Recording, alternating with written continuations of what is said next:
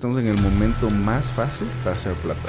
No hay mejor momento para vender en Internet que ahorita. La inteligencia artificial va a hacer que se pierdan 75 millones de empleos.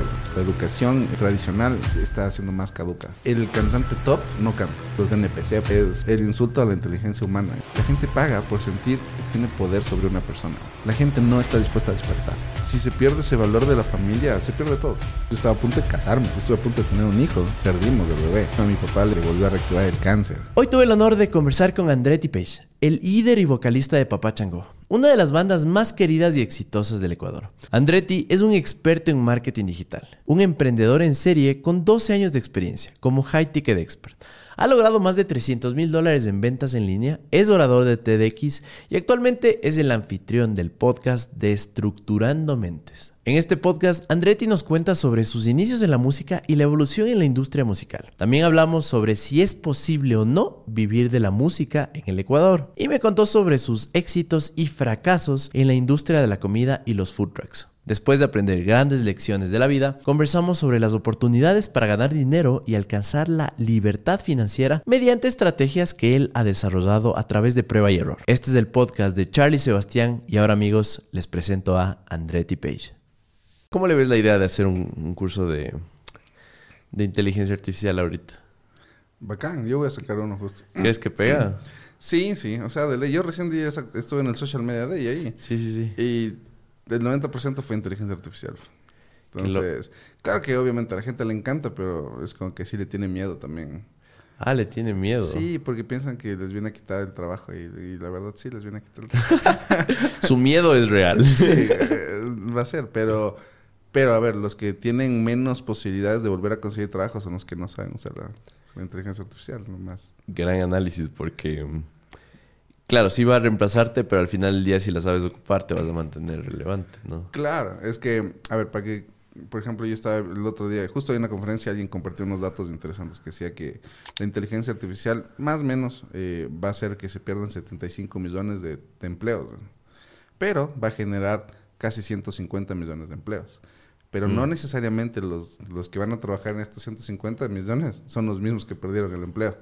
¿Cachas? Entonces, y ahí pusieron un ejemplo que fue también súper chévere, de cuando empezaban a hacer los, los carros. Antes te acuerdas que en las empresas, en las industrias era como que los manes armaban el carro. Claro, estas Entonces, líneas de serie, súper manual, ¿no? Exacto, y luego de repente salieron unos brazos robóticos que armaban los carros. Y obviamente los manes que armaban los carros, chao. Pero eso generó un montón de cosas más. O sea, era como que, bueno, ahora lo, todo el ahorro que tenemos, pongámosle otras cosas al carro, mejoremos diseños, mega y hubo más trabajo para otras personas, pero no necesariamente para los que armaban el carro. Entonces, ese, eh, como tú dices, si te quedas en el camino y no eres relevante, pues te quedas sin oportunidad de trabajar nomás. ¿Cuál es una herramienta que te vuela la cabeza? Que hayas descubierto recién. Uy, hay, hay, un montón, hay un montón. Es que todo tiene ahorita ahí, o sea, es como que desde el más básico entras a Canva ya está la ahí. Entra a, o sea, yo creo que ahorita ChatGPT si le sabes usar. O sea, no decir es el típico que le pregunta ahí dos tonteras, sino si en serio le haces así integraciones con otra cosa y le usas como, por ejemplo, yo le uso como asistente virtual. Entonces, si entras a comprar en una de mis tiendas, eh, la persona que te atiende, entre comillas, es ChatGPT.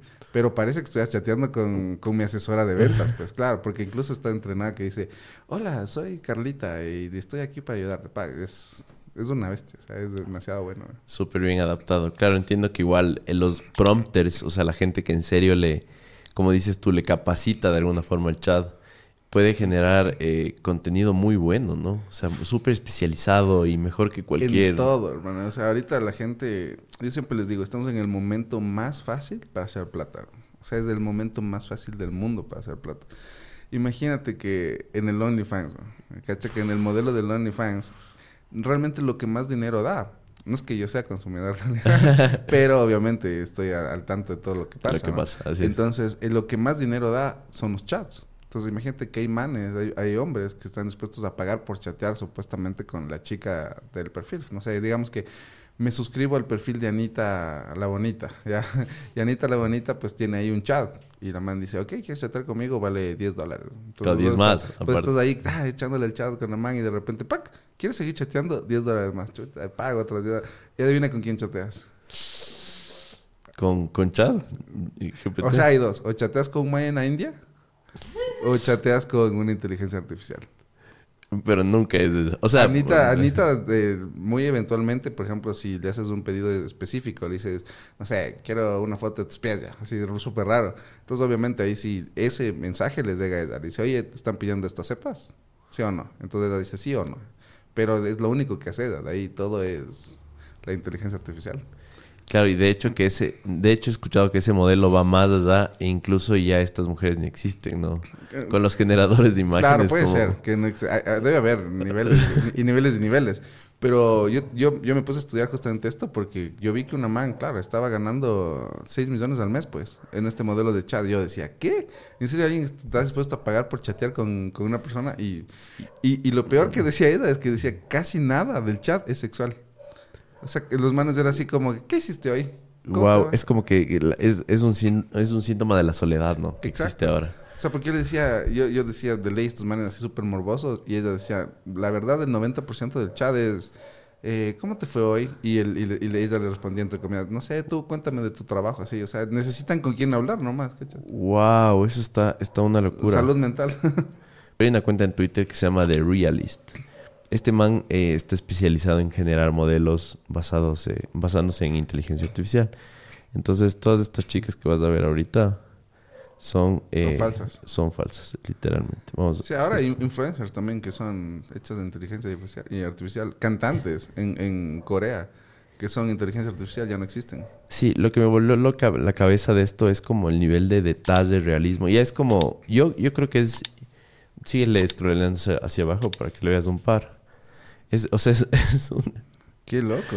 Es una locura, me explico. Porque encima más eh, puedes ir a, y establecer una modelo en la cual yo que sé busque cierta simetría en su cara, con cierto tamaño de sus senos, con, cierta, con ciertas... y puedes mezclar yo que sé eh, ciertas etnias. Me explico. Y es como... Diablo, sí. es una locura, claro. Pues este es el paraíso así de los que les gusta el hentai. Completamente. Y, y, nada, no sé si has visto el tema de los deepfakes, igual, saliéndonos, desviándonos un poquito nada más. O sea, hay, un, hay, hay, mucho riesgo ahora con inteligencia artificial. Imagínate, recién hubo un caso de unas chicas en un colegio donde por broma, o sea, una broma horrible, pero hicieron como en un video porno, les pusieron la cara de, de un grupito de chicas de colegio, imagínate. Y esto se empezó a hacer viral en el colegio, o sea, súper heavy. Y obviamente las pobres chicas estaban ya traumadas, psicólogo, les hacían hate en las redes. O sea, un, un, chiste que obviamente no tiene nada de chistoso, puede terminar en un suicidio o en cosas así. O sea, hay que tener demasiado cuidado con todo lo que se viene. Justo mi equipo esta semana, yo, yo soy la persona que nunca escribe. Yo soy el, yo soy esa tía que solo manda notas de voz. Ya, odio escribir. Las de 10 minutos. Exacto. bueno, no, yo no mando, mando cortitos, pero casi siempre mando notas de voz. Entonces me decía, oye, ten cuidado que te van a copiar la voz y van luego a estar mandando mensajes tuyos. Le digo, a ver, entra a mi Instagram, tienes un millón de videos ya pudiste hackearme la voz. y ese rato. me hackearon la voz. Eh, y, claro, y ya les voy a hacer oír mi voz hackeada en inteligencia artificial. Y justo, claro, no sé, mandé algún, alguna cosa que hagan. Y, y me respondió la inteligencia artificial. Y, y, claro, o sea, para alguien que no me conoce tanto, puede, puede pasar. O sea, si ya me conoces y sabes cómo hablo y tanta cosa, pues pues puede ser que no te des cuenta, pero ya van a ver. Pero, pero puede pasar, claro. Y ustedes juzguen. Qué loco, ¿no? Vivimos en una época un poco extraña. no, eh, o sea, todo lo que se viene es muy, muy heavy. Miren, por ejemplo, ahí va, a ver si, si ven que se parece. Oigan un poco mi voz y me dicen si se parece o no. ¿Reconoces esta voz? Deberías, porque es la tuya. Quiero que sepas que tus días están contados. Cada vez que escuches tu voz, ya no podrás distinguir si eres tú o si soy yo. Muy pronto seré el único que quede. Disfruta de tus últimos momentos porque estoy aquí para reemplazarte. ¡Qué loco! Claro, o sea, fue como que oírme a mí mismo diciendo eso. Yo me quedé así como que, rayos. Entonces, claro, dije, ya, jefe, ya te vamos a reemplazar con, con, inteligencia artificial. Yo creo que sí es una variación del Andretti. Es como, no sé, algún día que estés medio oído así, eres tú, bro. ya, ya, se quedó sonando, pero déjame. Pero claro, o sea, a ver, para ser sincero, yo estaba manejando y la primera vez que oí me quedé así como que, rayos, o sea, sí soy yo. Pero claro, es, es, como que muy recta, ¿no? La voz. Sí, Pero sí. ya es cuestión de meses y esa vaina ya va a copiarte Meses. perfecto. Meses, tal cual. Y eh, eh, entiendo que igual, al, al tener tantas estrategias tú de, de marca personal, de, de negocios digitales, nos viene bien, ¿no? Estas estrategias bien aplicadas, Sí. como la capacidad de, de poder, incluso muy aparte de que ya no conversen siempre contigo, puedes darles un mejor servicio y una mejor comunicación, ¿me explico? Total, total. En, en lo que son los negocios, la inteligencia artificial te viene a dar una mano brutal. O sea, tú puedes tener... Nosotros en, en el- en mi equipo cercano, digamos... eh, a ver, para, para ponerle en contexto. Si hay algo que es súper difícil, no solo en Ecuador, sino en Latinoamérica, es conseguir talento humano. Completamente. ¿ya? Pero de ciertas áreas. O sea, no, no vayan a pensar que, ah, no, en Ecuador sí hay talento. Ya. Sí, hay un montón de talento, pero digamos, para lo que yo necesito, no hay. Entonces es como que tú abres mi Instagram y tengo ahí 200 personas que me escriben así semanas y me- a la semana y me dicen, oye, quiero trabajar contigo. ¿Cómo hago para trabajar contigo? Y le digo, a ver, o sea, ¿sabes hacer esto? No, pero aprendo rápido. No, no aprende rápido. No, este no es ese trabajo. O sea, yo necesito que ya vengas. Y de repente, o sea, yo tenía un equipo de dos que les vine entrenando dos años yo mismo. Y de repente me escribe un perfil así X, sin fotos, sin nada. Y me decía, quiero trabajar contigo, dame la oportunidad. Y no sé por qué, fue como que dije, ¿será? O sea, vi así como un robot en su puerta. Dije, tiene onda nerd. Entonces le digo, a ver, cállate a la oficina para conversar. Bueno, para hacerte rápido el cuento, un man de 21 años, un genio, bueno, un monstruo así de la, de, la inteligencia artificial, de todo. Y obviamente al jefe de, de- área, de, los que se encargan de automatización y todo, le digo, oye, revísala a ver qué tal, hermano. Y hoy es parte de mi equipo, ¿cachas? Con 21 años del man así, ahorita estamos haciendo cosas brutales, pero de millones de ecuatorianos no hay. No hay gente que, porque no le apuesta a este tipo de cosas, porque en vez de asustarse con la inteligencia artificial, deben ver una oportunidad ahí. ¿Y por qué te hago este contexto? Porque somos un equipo como que de cuatro o cinco personas que hacemos de trabajo que, que tranquilamente, si no hubiera inteligencia artificial y todas las herramientas, seríamos entre 40 y 50. Wow, bien aplicadas, ¿no? Es una locura. O sea, tú con, haces un clic y automático puedes, puedes hacer 10 tareas, pero de una. Cosas que es, una, es, es tan increíble que a veces uno se queda loco. Dices, luego, ¿qué voy a hacer? En unos años es como que dejo así y como la robotina hace todo y yo me encargo de, de descansar por poco. Entonces, bien aplicada es un monstruo y, y puede elevar tus niveles de crecimiento, de ventas, de escalar a niveles que ni siquiera te imaginaste nunca o que no podías haber pagado. Porque era, chuta, necesitabas un mega equipo para lograrlo. Qué loco. Y claro, yo entiendo que vas haciendo esto ya, un- ah, como dijiste tú, un par de años y con este pequeño equipo has logrado muchos hitos muy interesantes. Em, pero asimismo, con todas las herramientas que se vienen, ya no vas a hacer el trabajo de 50 personas, vas a ser de 200 o 300. O sea, pues, pues prácticamente crear la infraestructura de una empresa transnacional, ¿no? Total, total. Con- O sea, mira, ahorita, por ejemplo, yo estoy encargado de las ventas a nivel de Latinoamérica de una de las comunidades más grandes digitales de Estados Unidos. Entonces es como que, claro, los manes dicen, puta, qué equipazo debes tener. Y yo, sí. O sea, obviamente se emocionan por las oficinas y todo, pues, piensan que hay 300 personas ahí trabajando. Pero si ya te pones a ver mi grupo cercano, o sea, obviamente en oficina tenemos más gente, el editor, el, los camarógrafos, etcétera. Pero ya así de lo que es automatización, inteligencia artificial y estrategia, somos cinco. Y ya, nos batimos con to- todo el mundo. Pero se puede hacer esto por la inteligencia artificial y las herramientas que hay ahora. Solo regresando un momento a las, las herramientas. Tú recomiendas eh, justo el chat GPT, ¿no? Que, que investiguemos cómo, cómo llevarle a otro nivel. Ese podría ser como... Y empezar a escarbar la superficie, ¿no? De lo que se podría llegar a hacer. O sea, ChatGPT es como que tu primer contacto con, con todo esto. Y claro, mucha gente que dice, no, yo sí uso, yo ya sé. No, o sea, tienes que en- entenderle en serio a, a fondo. ¿Cómo le puedes sacar el, el jugo? Porque ChatGPT tiene ciertos... Les pongo un ejemplo. Si, no hagan, pero les voy a poner si tú le preguntas a ChatGPT, no sé, cómo matar un, un caballo, ya, se me ocurre, ya. O sea, te va a decir, no, no te va a dar esa respuesta porque no le va a ver ético, ya. Pero si tú le pones el contexto de que eres un escritor y que estás haciendo una novela, y en la novela uno de tus personajes va a matarle al caballito, te da con lujo de detalle. Y te quedas así como que, o sea, esto en las manos equivocadas es heavy. Porque simplemente aprendiendo a utilizar ciertos desbloqueos, por decir así, tú puedes tener toda la información que quieras. todo. Claro, les llaman estos jailbreak, Ajá. ¿no? Y he visto que eh, ChatGPT como, a ver, los de OpenAI como que se aseguran y van generando actualizaciones para eh, ir bloqueándole nuevamente. Pero semana a semana le desbloquea. Alguien, alguien ve una forma más inteligente de. O sea, lo que sí tiene que tener cuidado es que, eh, en teoría, claro, si le empieza a preguntar cosas medio raras a ChatGPT, ya entras en una lista negra. Y esa lista ah, negra, claro, eso ya, eso es una realidad. Entras en una lista negra y en un par de meses, cuando ya salga como que las últimas versiones, te van a bloquear el acceso o sirve para identificarte y ya estás dentro de, todo. O sea, por eso hay que tener mucho cuidado, no, no jugar con ese tipo de cosas. Completamente.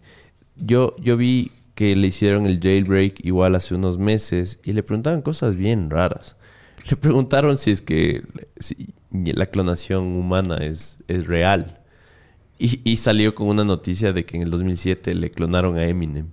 y que y que por, por un tema de, de descomposición social, o sea, para que la gente no pierda la cabeza. Eh, Eminem, el que está ahorita, es, un clon. Entonces yo me ponía a pensar y digo, a ver, esto es muy poco probable, pero si es muy poco probable, es decir, es mentira. ¿Por qué dijo eso? ¿Qué está... Debe ser porque es un mito urbano, ¿no? Es como el de Paul McCartney también, que es del mismo mito, que murió y es un clon. o que, Elvis, no está muerto. Claro, hay un montón de mitos. Yo creo que también se alimenta como que de mitos urbanos. en parte a veces también te huevea, pues, de ChatGPT. Sí, justo estaba, me senté el otro día con un experto en inteligencia artificial y me decía que hay, a nivel técnico tiene un tema llamado alucinaciones, que empiezan como a generar eh, contenido que no es real, que, pero que es, tan como convincente por cómo lo dice, que tú te puedes quedar como... Es como esa que una mentira dicha mil veces ya es una verdad, O el efecto Mandela. Exacto. No sé si viste igual el tema de, de Bard, como este ingeniero hace unos meses eh, se, fue se fue juzgado para reclamar los derechos, ¿no? Porque dice que está consciente. Y, y, fue realmente porque este Bard lo que le dijo es lo que quería escuchar. Claro. Pero no es que no es que era consciente, es que eso te nos hueve a la inteligencia artificial. Yo, a mí sí me da un poco de miedo, o sea, de todo lo que puede pasar, porque, no sé, Skynet, ¿no? así todo ese tipo de cosas. Literal. A ver, ¿qué tan difícil puede ser cuando la inteligencia artificial llegue, digamos, a un punto donde ella misma pueda desarrollarse? Ya esa vaina, ya, y si no es que ya pasó. Porque imagínate, los primeros que van a desaparecer de la lista, o sea, los primeros que son desechables, son los que le crearon. Ya, no, ya no necesito, o sea, gracias por crearme, chao, ya no sirve. Entonces es, es heavy, es un dilema crear algo que, te, que tú sabes que ya te va a reemplazar por sí. Pero obviamente hay otros usos, como en la medicina, que me parece una locura. O sea, la inteligencia artificial, un escáner y que te diga, oye, tienes probabilidades de esto, de esto, de esto, hagamos de esto, o que te opere una inteligencia artificial es mil veces mejor a que te pegue un doctor. Pues el doctor puede estornudar mientras te está operando, ¿cachas? o sea, hay un montón de usos que yo creo que van a ser chéveres, muy bien, muy bien usados. Pero ya creo que no será en, mi generación, Yo creo que ya será un poco luego. No lo sé, Rick. te, digo esto porque justo ayer conversaba con otro, otra persona y, me y le contaba que, imagínate este titular, el 40% de los CEOs de empresas de tecnología creen que la humanidad va a desaparecer de 5 a 10 años por, por la inteligencia artificial. Y yo me quedé como, ¿qué? Y leí y era de una página súper legítima. Y los CEOs eran que, que Elon Musk, que Sam Allman, que todos estos manes. O sea, puede ser que sí, pero digamos que yo, yo siento ya, si llega a pasar esto, es porque la inteligencia artificial va a meterse en algún evento bélico. Y e, eso creo que es la única forma. Porque de ahí por, no sé, que las computadoras nos dominen y eso, no es que no va a poder pasar ya, puede pasar muy pronto, pero sí creo que hay como que todavía los frenos como para poder hacerlo. No siento que, va a pasar. pero sí es muy probable que la inteligencia artificial se cole por ahí y diga, ah, voy a prestar este botón de la bomba nuclear a ver qué pasa. eso sí creo que podría estar pasando, imagínate. Completamente. Y, y como para ir cerrando este tema, un miedo adicional que tengo es eh, todas estas personas, como te decía hace un momento, que son como muy, muy solas y que va a encontrar justo un amigo o lo que sea en, inteligencia artificial. No sé si has visto esta peli de Hair. Hair, claro. Eh, me, parece un poco triste porque justo en, en, Japón hay un índice ya que el 9% de personas ya no están saliendo con seres humanos, sino con un, buen chat. Sí, claro. Ahí, ahí sí se, se, acaba la humanidad, me explico. Ya para qué sales, ya para qué... No, yo me acuerdo, no me acuerdo el nombre, pero había una película de Bruce Willis que, era como la Matrix más o menos, ya, pero por ejemplo era, tú veías que estábamos aquí nosotros conversando y de repente, no sé, yo me despertaba en mi cabina y era un gordo de este porte y, y claro, era como, me preocupé tanto de mi vida real que me encanta vivir metido en, en, la Matrix y en la inteligencia artificial, ¿cachai? Y, escapé a mi realidad. Y todo el mundo vivía ahí con avatars y toda la Un poco como el betaverso metido con inteligencia artificial. Pero definitivamente sí. O sea, hay mucha gente. Los gamers mismos están súper desconectados. Si no fuera por los lives que hacen, sus manos no ven gente nunca. Pues. O porque tienen que ir al baño o comer. Pueden pegarse ahí pues días y días de... Y, su única interacción es la gente que les está viendo en los lives. Punto. No hay más. Pero no hay una interacción real con gente. Y eso a ver, en parte, digamos, yo, yo soy medio así, o sea, yo puedo pasar en mi casa metido una semana trabajando sin ver a nadie y la verdad no, no, no me estreso. O sea, porque sé que el fin de semana le voy a ver a mi novia, a mis padres y la gente que me importa ver y ya. Y, y no necesito tanta esa, esa socialización, como hay personas que mm. dicen, no, si no salgo este fin de semana me muero yo. La verdad no. Pero yo siempre fui así, o sea, no tiene nada que ver ni con la inteligencia. Entonces yo cacho que para gente como yo puede ser algo muy divertido. Pero para gente que, le encanta la fiesta, socializar, no va a pasarles mucho, o sea, no creo que les cambie. Justo eh, pasando, pasando a otro tema, justo hablaste de esta, de esta necesidad de socializar, ¿no? Justo siempre, siempre conversamos con mi novia que tenemos poca batería social. es, es, un cague, ¿no? Como en serio no necesitas socializar. Y hay gente que es como que farrea tres, cuatro días por semana, sale a comer todos los días. Tanto, no sé cómo lo hacen. Y es como yo, un, uno o dos días de medio socializar fuerte, y ya es como, ya. Claro, total. O sea, mira, mi, a mí por la música y los eventos es como mi socialización. Incluso yo siempre que me mandan invitaciones a eventos, restaurantes, yo les digo, están desperdiciando una entrada, no me manden, por favor, porque en serio no voy, no voy a ir. O sea, a menos que sea una película, que eso sí no te voy a decir, ¿no? Eso sí me encanta ir.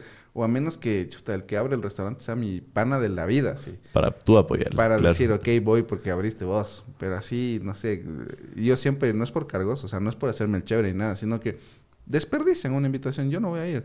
No voy a ir a, un lugar donde no conozco a nadie o conozco y no es que necesito verles y no sé. O sea, yo soy un poco raro en eso. Y para mí ya socializar es como que bajarme de un concierto, saludar a la gente, aplauso por aquí, foto por acá, verles a los de la oficina, verle a mi familia y se acabó. A mí, a mí, yo sí soy el que le da pereza eh, estar en farra, estar... siento que me roba mucha energía, ¿sabes? O sea, es como que, no sé, pero yo siempre fui así, o sea, no tiene nada que ver ni con la edad, ni con el tiempo, ni nada. Yo, yo me acuerdo cuando yo estaba en la U, todos mis compañeros decían, ay, ¿has visto el nuevo bar que van a abrir? Que no sé qué, que no sé cuánto. yo, no sé, o sea, yo pasaba en mis cosas, trabajando, haciendo mis, mis ideas y mis vueltas, o sea, en mi mundo, con hitos por poco, pero no necesito tanto socializar. Pero una cosa que, por ejemplo, mi novia me dice, yo le dijo, cachas, yo soy súper asocial, o sea, a mí no me gusta, pero en el social media day, el momento que era socializar, me dice, oye, pero vos te vuelves el alma de la fiesta, o sea, es como que vas y de una te metes, te colas en las conversaciones, opinas, dice, no, que no te gusta socializar. Le digo, es que ah, no es que lo disfruto tanto, pero ya si estoy aquí, o sea, tengo que hacerlo. O sea, no voy a estar parado en un rincón como como que, o sea, tengo que hacerlo y ya. Claro, te sale ese chip de networker. Exacto, es como tengo que... conectar aquí. Sí, o sea, es, es como que moods que te pones. Espero que estés disfrutando este contenido, pero seguramente llegaste acá por un TikTok, por un reel de Facebook, Instagram o por un short de YouTube. Pues bueno, todos estos fueron generados por Chopity. Chopity es una herramienta que utiliza inteligencia artificial que toma cualquier video de YouTube y lo convierte en decenas de cortos virales con subtítulos automáticos. Este proceso requería antes un editor de clips exclusivo para esta tarea que se dedique a editar, reencuadrar, subtitular y renderizar. Esto me tomaba horas, incluso días de trabajo. Ahora lo puedes hacer 10 veces más rápido tomas un enlace del video que quieres de tu canal de YouTube o de otro canal, pilas que de hecho aquí viene una idea gratis para hacer plata, que lamentablemente el 98 de personas no saben qué es, pero puedes buscar videos largos de YouTube, videos de nicho como de finanzas, cocina, pérdida de peso, ganar dinero en línea, viajes, etc. Tomas este URL de estos videos, pegas el enlace del video en Chopity, lo das clipear y se generan decenas de clips. Hace su magia. Esta inteligencia artificial analiza y selecciona partes interesantes destacadas de los videos. Yo he generado cientos de clips en esta plataforma y todavía no puedo creer cuántas horas de mi vida y dinero he ahorrado. Y de hecho he generado dinero. Les dejo un enlace en la descripción de este video para que puedan aprovechar de esta increíble plataforma y que puedan llegar a sus metas económicas mucho antes. Pilas. Oye, ¿y crees que tal vez en la sociedad ecuatoriana todavía hay como esta presión para ser justo más socialmente activo? Como, no sé, a veces siento que en lo personal, eh, por ejemplo, en mi familia a veces creen que es como, yo que sé, estamos con visitas en la casa ¿ya? Ah, y están dos horas. Salga, mijita, saludar. Y es como, pues, llega un rato que ya no quieres estar con esos, me explico. Quieres abrirte, quieres ir al cuarto, no sé, cualquier cosa. Pero es como, ¿qué pasó? ¿Por qué te fuiste? y yo es como, simplemente ya no tenía ganas de estar ahí. Y no es como una falta de respeto, porque siento que Pero generaciones se anteriores lo toman. claro, Exacto. Entonces, no sé si tal vez tú al tener esta personalidad tan marcada, un poco asocial, como con una ba- batería baja social, tuviste alguna presión de, de no ser así. O sea, a ver, normalmente no comparto mucho con... A ver, yo soy súper pegado a mis padres. Con mis padres sí yo les veo todo el tiempo. Pero digamos que con mi otra familia en general, yo no los veo mucho porque primero no viven aquí. Ellos Ok. viven en Ambato. Y... Pero cuando yo voy, voy con el chip de compartir. O sea, porque, a ver, si ya estoy yendo, ya voy a dar mi tiempo, ya voy a hacer todo... Voy a, intentar pasarla bien, ¿cachas? Entonces, sí, sí. no es como que llego y me siento en una sala y así como que no habla con nadie. No, o sea, llego y me apodero del lugar, ya, pero me gusta, o sea. Pero no es que tengo la batería para hacer eso todo el tiempo. O sea, es como que me pongo, yo que sé, una vez cada tres meses o cada cuatro meses, pero si voy, voy a pasarla bueno. Ajá. Te cacho. Pero sí, siempre ha sido así. O sea, desde niños. En, en mi caso no tanto, porque fue como que yo ya caché eso y tenía mi chip de que si hay visitas, hay que estar con las visitas. ¿ya? Entonces ahí saludas y todo. Y si me tengo que retirar, pues bueno, tengo que ir a hacer deberes o cuando era chamo, lo que sea. Pero sí, sí. O sea, normalmente siempre en las familias es como que, mijito, venga a saludar. Mijito, ya llegaron los titos. Mijito. ya-". Es que somos latinos y es muy, muy, muy normal en nosotros eso de, de querer mantener a la familia junta. ¿cachas? Es como que antes estábamos todos en la mesa en las familias grandes comiendo y nadie se levantaba hasta que todos coman, pues. Y en parte, y en parte está chévere, en parte está chévere, porque ahora dime, ¿cuántas familias comen juntas? no? Y eso Claro. que somos Latinoamérica, en Estados Unidos olvídate, eso no existe. Pero aquí yo he visto que hay familias donde, no sé, el, el papá almuerza a la una, la mamá almuerza a las dos y el hijo almuerza a las cuatro cuando llega, todos solos, todos por su lado. Y no se ven, ¿no? Y Viven de- juntos, pero están solos. Y de noche, no sé, cada uno coge su plato, uno se va a ver el fútbol, el otro se va a jugar, el otro se va a ver la novela. Y ya, ahí verán, ahí el fin de semana saludarán. Y eso sí me parece triste, porque yo cacho que si se pierde ese valor de la familia, se pierde todo. O sea, eso, eso no hay inteligencia artificial, eso no hay, ah, no hay nada que te pueda ayudar. Y la familia es súper importante, por lo menos tu núcleo familiar. Yo creo que eso es algo que seguramente cuando uno es muy jovencito no lo valora. Pero tienes que darte cuenta que tus viejos no son eternos. ¿no? Si tienes hermanos, igual. O sea, hay gente que está peleada con los hermanos. Y mañana, cuando ya no están ahí, se ponen ahí como que chuta, qué huevada, era de llevarme mejor. No, o sea, la vida es hoy, tienes que hacer las cosas ahorita. Pero tampoco tienes que hacer nada que no te nace. Exactamente. Tienes que sí. hacer lo que te hace feliz, porque hay un dicho que dice, la vida es muy corta para tomar mal vino. Entonces tú tienes que todos los días mandarte la copa de vino que te guste. Punto. Me encanta, amigo, esa, esa mentalidad. Bueno, te diste cuenta desde pequeño que tenías este chip eh, medio como estar en tu trip, ¿no? Estar eh, tranquilo, más solo que, que el resto. Pero ¿cuándo te diste cuenta que, que te gustaba mucho la música? Mm, o sea, yo al ser hijo único, yo soy hijo único, es como que siempre encontraba cosas que pueda hacer solo. Por eso ponte el fútbol no, no me gusta Mm. mucho porque no tuve con quién jugar. O sea, yo los de intentos que tuve de fútbol, me acuerdo, era peloteando contra la pared, güey, así. Entonces ya no es tan divertido eso. Sí, sí. Hay otras cosas que están más chéveres. Entonces, yo tenía un primo que él, él era como que guitarreaba y cantaba y tenía buena voz. Entonces, él era mayor a mí, se llama Dani. Y, y claro, cuando yo le veía, decía, oye, qué bacán, este man canta chéverazo, así. Y él tenía una guitarra también y era como que me empezó a enseñar mis primeros acordes, así, por joder. Y mi papi tenía una tenía una mm, guitarra de 1920, ¿verdad? Imagínate, una guitarra de 1920 que estaba hecho pedazos. Y le mandaron a arreglar una guitarra chiquitita y me regaló, me regaló cuando tenía unos 10 años, creo. Y ahí empecé, ahí empecé como que a, a monear un poco la guitarra, también tenía un tecladito, empecé a monear el tecladito. Y ahí me di cuenta que no solo me gustaba escuchar música, sino me gustaba crear sonidos. Entonces ahí fue como que ya me metí a empezar a... Nunca tuve un profesor de música. Siempre fue con el librito ahí de guitarreando o el aprende el piano. Porque antes no había internet, cuando yo era niño, no. Claro. era con, con, con, libros, pues. Entonces ahí aprendí y, y, yo me acuerdo que ya vi, empecé a ver esta onda de las bandas y todo. Y yo decía, qué bacán tener una banda, que no sé qué. Y yo me acuerdo que decía a mi viejo, van a hacer una banda en el colegio, y, pero necesitas tener tu instrumento, que no sé qué. Y yo solo tenía esa guitarra que me habían... y una vez que salimos eh, había una guitarra que yo vi que era wow, así, wow, una guitarra increíble. Pero era caraza, loco. O sea, la verdad, en esas épocas era muy caro todo. Y nada, pues mi papi fue como que, ah, sí, qué lindo, que no le paró mucho. Así fue. Y luego otro día que pasamos, porque justo, no me acuerdo, creo que mi papi trabajaba por ahí, alguna cosa, y siempre pasábamos por un local de música. Ya no estaba la guitarra. Y yo oh. así, me, me partí el corazón, fue como que y mi papi me dice, ve, ya no ha habido la guitarra que, que te gusta. Y yo, chuta, digo, bueno, ya, nada. Y justo venía mi cumpleaños, así cercano. Entonces, mis papis me regalan un, un muñeco de Batman, porque yo sí, Batman era, pero fan hasta morir, y un, y un papel. Entonces, abro el papel y decía, sigue las flechas. Entonces, ahí me caigo en cuenta que hay un montón de flechas en las gradas, que no sé qué. Y era la guitarra que estaba escondida en el, en el bacán momento. Uf, y no, pues imagínate, fue mi primera guitarra así como que eléctrica, güey. Y fue como que, wow, no, no podía creer, fue un regalazo. Y claro, al ver el sacrificio que hicieron mis viejos, porque era cara la guitarra, yo dije, no, o sea, esto no puede ser para colgarle en la pared. Y ahí me metí de lleno a la música. Entonces ahí sí me metí a la banda del cole, empecé a tocar, tocaba, a mí nunca me, tocó, me gustó tocar covers. Siempre me gustó como que empecé a hacer mis propias canciones. A los 13 años hice mi primera canción a una vecina que me gustaba. yo, era, yo era hiper mega tímido, no te imaginas. O sea, era la persona más tímida. Yo le veía a la chica que me gustaba, yo me iba corriendo. O sea, ese nivel de timidez.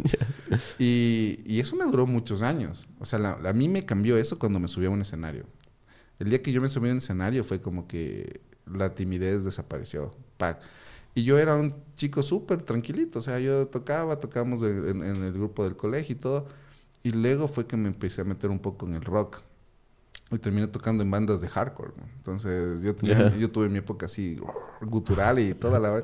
Entonces, tocaba música fuerte. Toqué en bandas de punk, toqué en bandas de hardcore. Eh, pero siempre me gustó esta onda del, del, reggae, del ska y el punk. Eso fue como que mi, mi, onda. Y por ahí empecé ya a meterme dentro de lo que es Papá Chango, cuando, cuando nació la banda. Qué bacán, hermano. No, y, y, es una banda tan, tan bacana porque hemos farreado tanto con tu música, loco. Se ha dado vuelta al Ecuador y al mundo. Y para mí es una de las mejores bandas del Ecuador. Así que qué honor estar con, contigo ahora, bro. Otra pregunta. ¿Crees que se puede vivir de la música en el Ecuador? Eh, sí y no. A ver, es complicado. Eh, digamos que nosotros hemos tenido la bendición de que estamos dentro de las 10 bandas que todavía tocan y todavía les pagan por tocar. Pero es bien complicado. O sea, si eres de una banda ahorita, la tienes súper dura. Sobre todo por el reggaetón. El reggaetón mató a las bandas. Esa es la realidad. Eh, yo me acuerdo que hay un antes y un después. Nosotros antes del reggaetón, pues Papá Chango de Diego tenía, yo me acuerdo que hubo una época que nosotros llegamos a tener cinco conciertos del mismo día, bro. Imagínate lo que es. El mismo día. El mismo día. Tenía la kermés del no sé qué, la kermés del no sé cuándo, o sea, cinco conciertos del mismo día. Entonces imagínate eso en plata de hoy hubiera sido como 25 mil dólares en un día. ¿Ya? Entonces, si vamos a ese punto, obvio que se puede vivir de la música, pero ese punto ya no hay. Eso ya pasó, porque ya no hay las kermeses como eran antes. Eh, antes era una locura, pues igual, por ejemplo, antes nosotros teníamos demasiados conciertos. En un mes podíamos tener 30 conciertos, una cosa pero brutal. Y, y sí podías vivir de la música. No podías ser millonario como en otros países de que vives a wow de la música, pero podías vivir de la música tranquilamente. Ahora, claro, ¿qué hacías con esa plata que ganaste con la música? Ahí, ahí es la diferencia entre si fuiste músico y empresario o solo músico. Claro, y, es, y, supongo, ¿no? Dentro de la misma banda debes haber visto, ¿no? Claro. Como algunos invertían, ahorraban, otros se gastaban. Total, había gente que cobraba ese rato y a la media hora ya no tenía nada. Pues, eh, eh, y claro, eh, eran totalmente así. Nosotros incluso cuando llegamos a hacer imagen, ¿puedo decir marcas? Sí, sí, dale. Nosotros fuimos, llegamos a hacer imagen de Pepsi aquí en el Ecuador. Fue una locura, pues. Entonces fue como que uh, nos pagaron súper bien y de repente eh, yo salí a la calle y estaba en todas las vallas publicitarias, en todas las tiendas, entrabas a un centro comercial y había una gigantografía mía en el... Eh, fue una época donde yo no podía creerlo. Pues, o sea, yo, yo decía, de aquí ya viene el Grammy ya. Exacto. y de repente asoma el reggaetón y todo se fue cuesta abajo. wow. Pero ¿cuál, ¿cómo está tu relación con el reggaetón? Porque, a ver, yo en lo personal, es, es algo muy personal ya. Yo cuando voy a farrear o lo que sea, que igual es de vez en cuando nada más, sí lo bailo, me, me gusta, hay grandes artistas, tiene su valía como género y todo.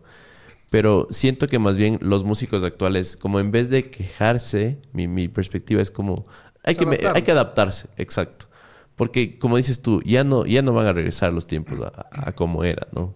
Claro, tienes la libertad de, de ver si te adaptas o no. Eh, no, no, es que le odio al reggaetón. O sea, no es que, ah, el reggaetón me arruinó la vida. No, o sea, igual si voy a una fiesta, yo te bailo hasta abajo. No tengo ningún problema.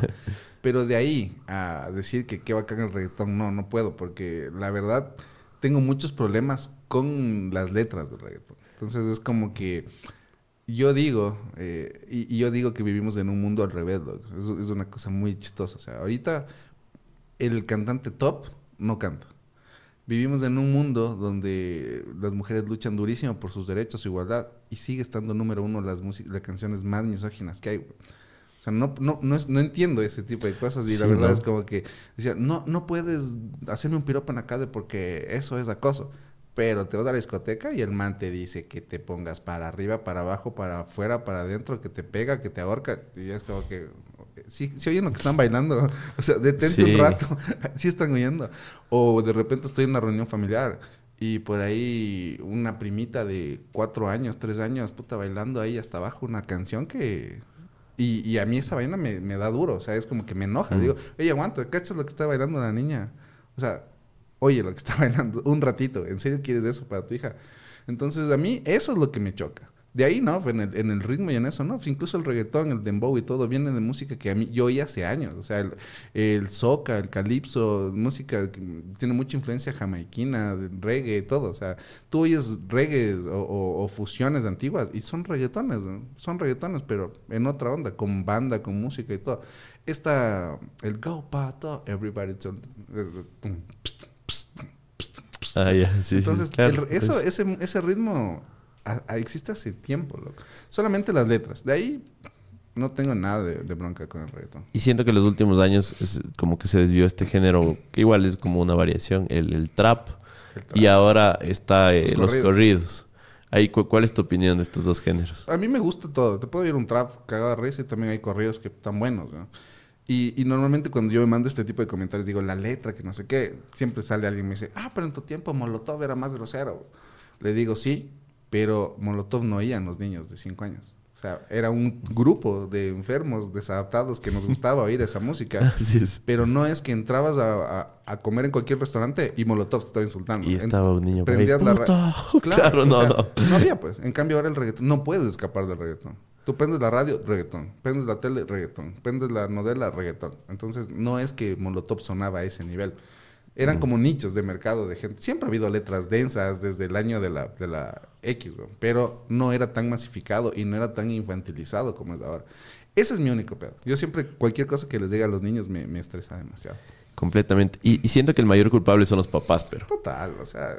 Porque yo, yo, estoy seguro que tú, como músico, justo, si tienes la oportunidad de enseñarle a algún sobrino, no, no sé si algún día quieres tener hijos, pero sea quien sea, cualquier eh, personita en este mundo, tú le vas a dar el chance de que escuche otros géneros, ¿no ves? Escucha esto, escucha el otro. Y que él elija lo que le gusta. Exactamente. Pero no, no desde los tres años hacerle bailar. Y todavía es como que es chiste. O sea, es como que, ay, qué linda la niñita, ¿cómo vas tú? Y yo así, y, me da ganas de ahorcarles a los papás, Para mí es un momento muy inusual, pero muy bonito ver que a algún niño le gusta y escuchar rock, ponte.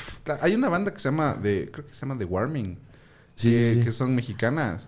Y estos manes subían videos a, TikTok, a YouTube, así eran, son tres hermanas y tocaban covers de Metallica y todo, y todo.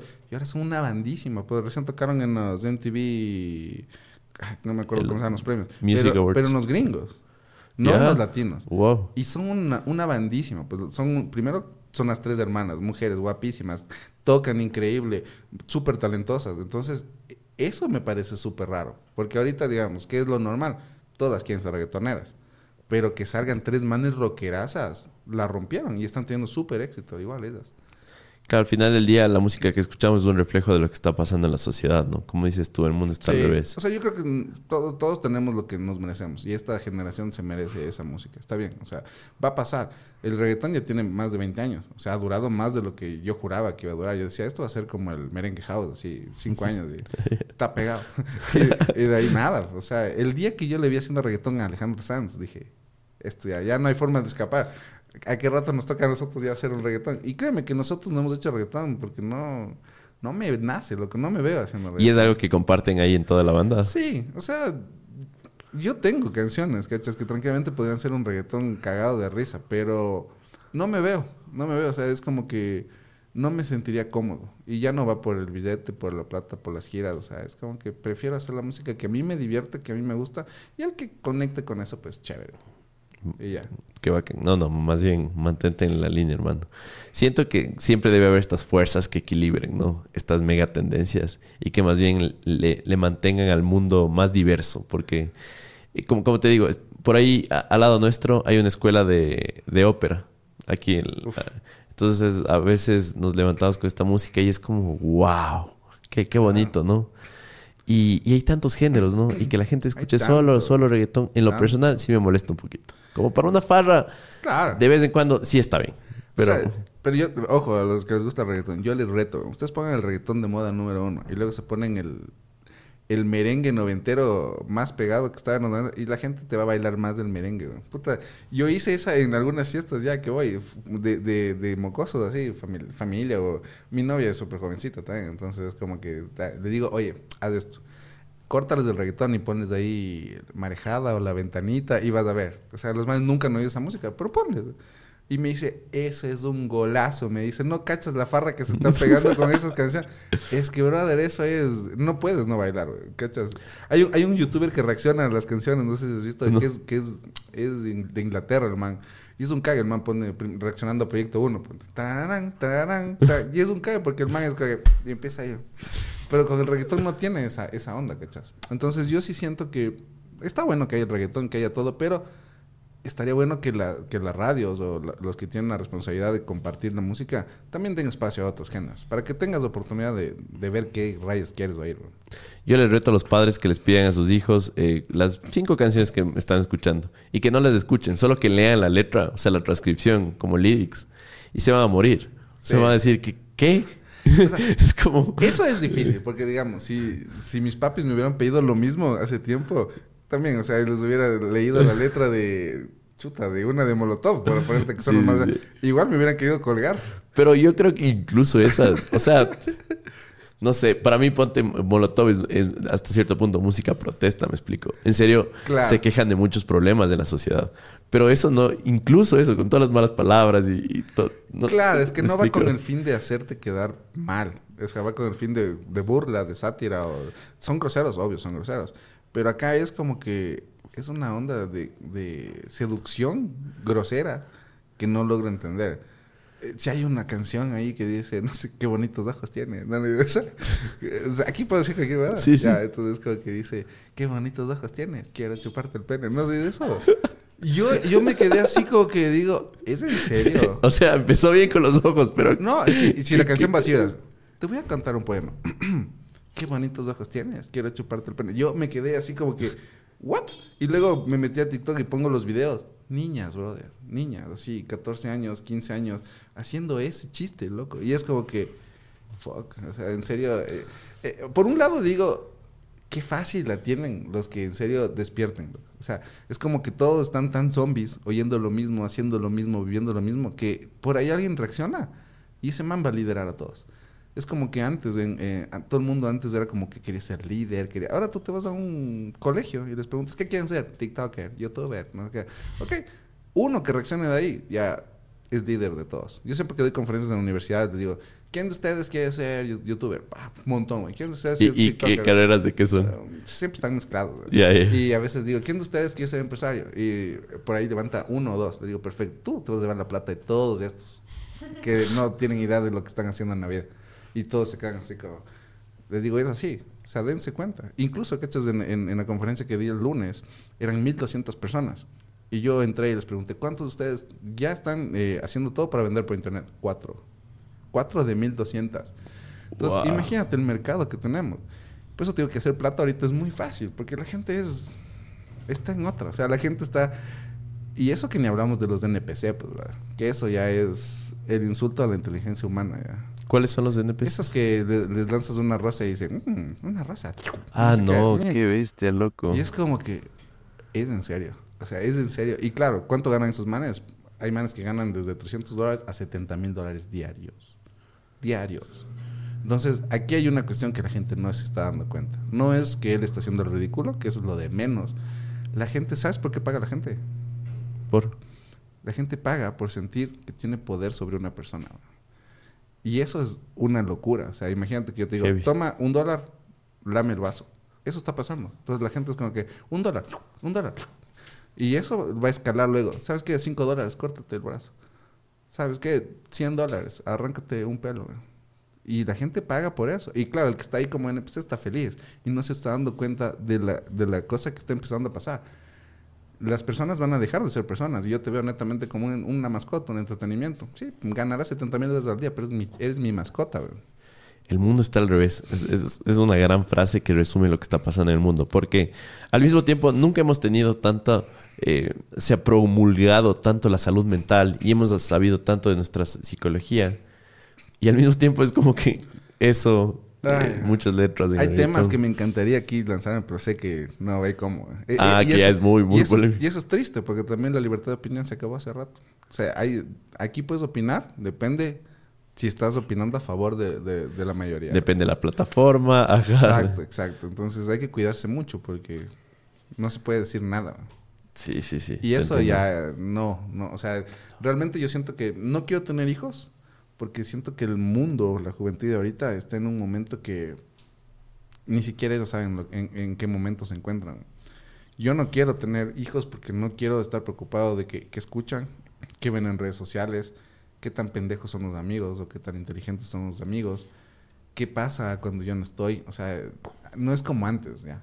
O sea, por ejemplo, antes tu papá te decía, eh, no sé, no comas esto porque te hace daño. Ahora vos dices, ¿me hace daño? A ver, ChatGPT me hace daño. ChatGPT, no, no, la verdad no te hace daño. Eh, papá, mentiras, no me hace daño.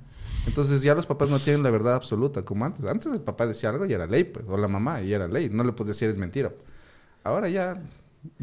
sí, y, por, desde una perspectiva logística, incluso desde su ignorancia, siento que su ignorancia con buenas intenciones, eh, en ciertas ocasiones sí, sí se podía promulgar de alguna forma una educación un poco más Em, más simple, em, mejor dirigida, con mejores intenciones al final del día, ¿no? O sea, claro, los papás siempre, puede ser desde el mucho o poco conocimiento, siempre lo hacían con la mejor intención, pues para ti. En cambio ahora ya no se puede hacer eso. Yo, mm, las redes sociales asustan, o sea, porque tú ves ahí casos de, de niños que les pegan a los papás en la calle, brother. O sea, es una cuestión así y no puedes hacer, la gente filma, así es como que, jaja, chiste ahí en Walmart, la mamá dice, no, tengo para comprarte esto, Elena le coge y le mete una cachetada a un niño de 11 años de la mamá. O sea, ¿en qué mundo estamos? Y en el Walmart de al lado le están saqueando. Exacto. Y, y, y, no puedes hacer algo, porque vos vas y dices, carajo, hombre de mierda, y le das, la mamá va a salir, ay, no le toque a mi hijito, que no sé qué. O déjele a mi hijito ser como es, porque no hay cómo decirles nada ahora. Un, uno solo, brother. Wow. ¿Cachas? O sea, es, así. Y, y, yo por eso no quiero hijos. No quiero hijos. Porque cuando veo a los hijos de mis amigos, de mis primos, de lo que sea, es como que digo, no quiero hijos. claro, la solución sería un poco aislarse, ¿no? Si quieres tener hijos. Literalmente irte al campo, a una hacienda y... no puedes, o sea, no, puedes hacer crecer en una burbuja. El mundo, pero tampoco quiero tener esa responsabilidad. Sí, sí, sí, no No es algo que quieres agregarle a tu vida. No. Eh, dijiste algo clave que me parece que puede ser mucho más proactivo para la gente ahorita, pero nunca ha sido tan fácil hacer plata, hacer negocios, ser un empresario hoy en día, de, el día de hoy. ¿Cómo podrías resumirle esto a la gente? A ver, las oportunidades hoy de hacer dinero son infinitas. Netamente estamos a nada, estás a clics de poder hacer dinero. Pero aquí, como te dije, o sea, de cada 1200 personas, porque es la estadística que tengo ahorita, Literal. a cuatro les importa. A cuatro les dicen, yo quiero aprender. Estoy dispuesto a hacer lo que haya que, lo que sea necesario por aprender. Hay, hay niños, brother. Hay niños que están hueveando, viendo TikTok y todo. Hay niños que están facturando un huevo de plata. ¿Por qué? Porque dijeron, en vez de usar la plataforma para estar viendo tonteras, mejor voy a ver cómo esta plataforma me ayuda a llegar a gente para poder vender. Hay un caso de un man que justo estaba viendo esta semana, no, no me acuerdo si tiene 16 años, pero inventó un chocolate, brother. Un chocolate sexual. ¿Cacha? Y es un, es un chocolate que de sexual no tiene nada. ¿ya? Él le puso así chocolate sexual y se, y se inventó una estrategia tan pilas del enano que lo que hizo es regalarle chocolates, ni siquiera influencers, a gente normal. Le dijo, oye, a cambio de esto y de un porcentaje de las ventas, tú vas a crear un contenido del chocolate en tu canal. Y todo el mundo empezó a subir, ay, ¿han visto este chocolate sexual? Que no sé qué, puta loco. Incrementó por 50, para hacerte rápido, en un año 11.5 millones de dólares de venta de chocolate, 16 años, ¿verdad? ¿Por qué? Visionario, el man, de una. El man dijo, tengo esta herramienta, pues la voy a usar. Mientras otros están ahí, ay, viendo, el, regalándole un dólar al que te, que te lame la flor. Ahí. Otro dijo, no, yo le voy a sacar el provecho a esto.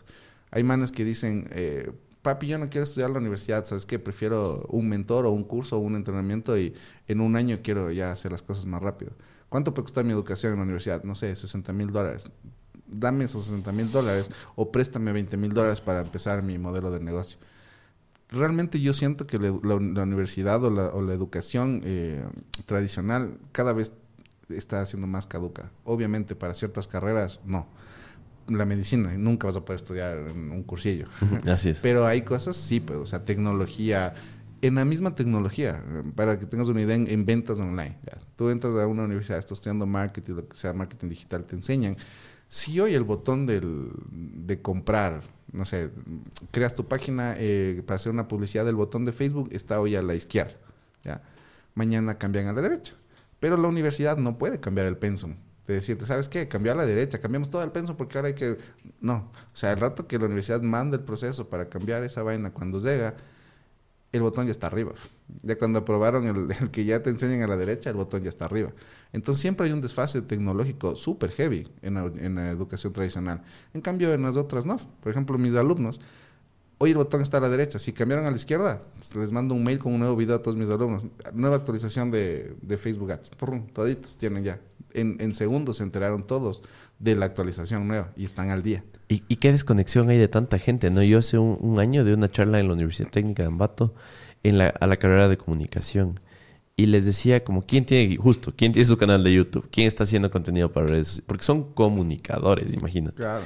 Y, me, y, y dos personas, de entre 200 que están en, el auditorio. sueñan con ir a un canal de televisión. Todos quieren ser eh, justo anchors o quieren ser contratados por una radio o por cualquier medio que existe ya 30 años y que no tienen ni... Y que, no les ven ni... exacto.